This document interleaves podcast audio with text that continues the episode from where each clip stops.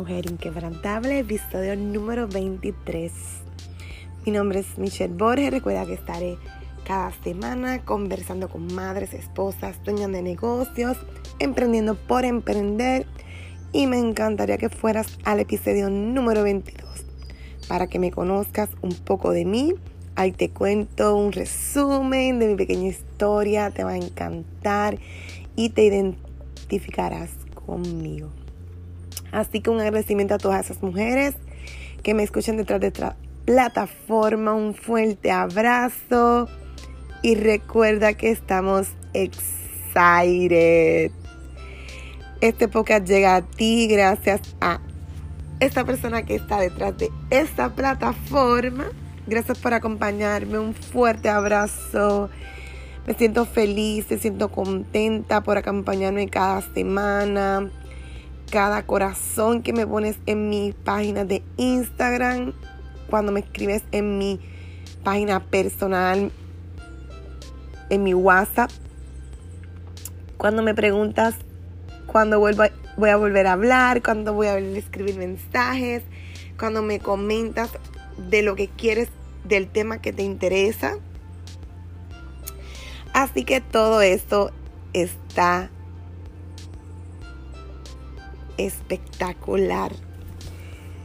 Así que mira, no olvides que antes de tomar una decisión rápida, retrocede, respira profundo, habla con Dios, ora y no tomes decisiones sin orar y esperar que Él te guíe. Quiero que, que escuches este mensaje con mucha con muchos, que exponga tus sentidos, lo escuches, escuches tus sentidos. Y ya estamos a 15 de noviembre. Solo faltan dos semanitas para que se acabe el mes de noviembre y un mes para terminar el año. Y yo te pregunto, ¿tú tienes una nueva etapa? Este es el tema de hoy, una nueva etapa. Recuerda que nosotros siempre estamos viviendo etapas, procesos, etapas, etapas. Y hay que disfrutárnoslas. Así que voy a comenzar con el tema.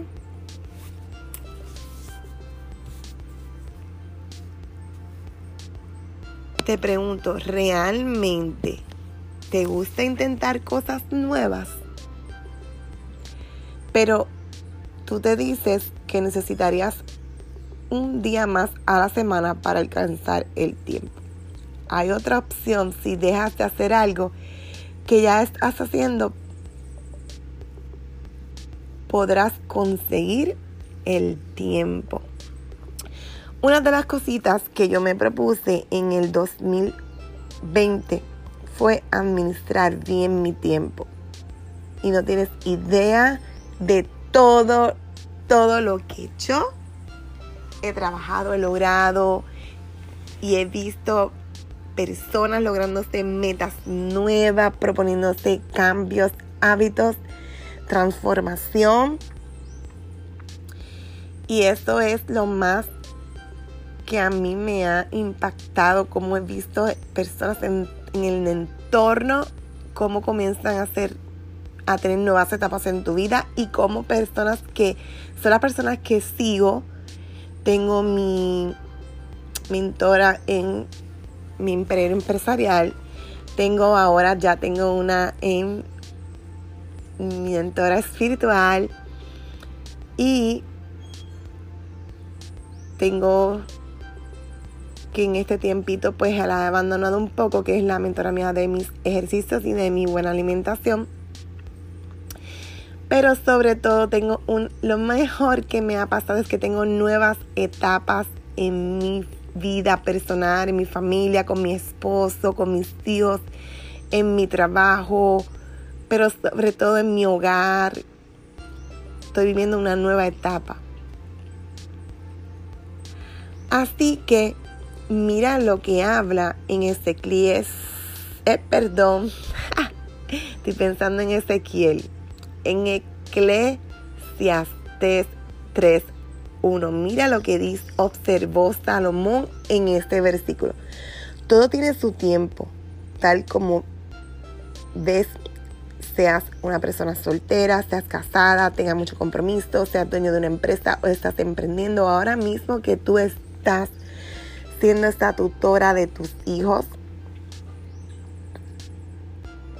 O quizás estás en, una, en la etapa de criar tus hijos o como yo en la etapa de hacer todas las cosas que un día dejé a un lado mientras yo me desarrollaba, mientras yo aprendía a vencer mis batallas y a trabajar con ellas. Pero la idea es que analices lo que estás haciendo y elimines aquello que no contribuye al plan de Dios y sus prioridades para ti. Recuerda que cuando tú tienes tus prioridades en orden, tú vas a ver comenzando nuevas etapas en tu vida. Puede ser difícil dejar de hacer alguna actividad, pero este acto de obediencia y fe te dará tiempo libre para poder concentrarte en aquello en lo que Dios desea que te enfoques en este momento, que es lo que te va a hacer crecer lo que te va a ayudar a sanar, lo que te va a ayudar a empoderarte, eh, todo aquello que te va a ayudar a, a darle tiempo de calidad a tu esposo, a ti, a tus hijos. Y por eso es bien importante eliminar aquello que no te está dándote a llevar a una nueva etapa en tu vida.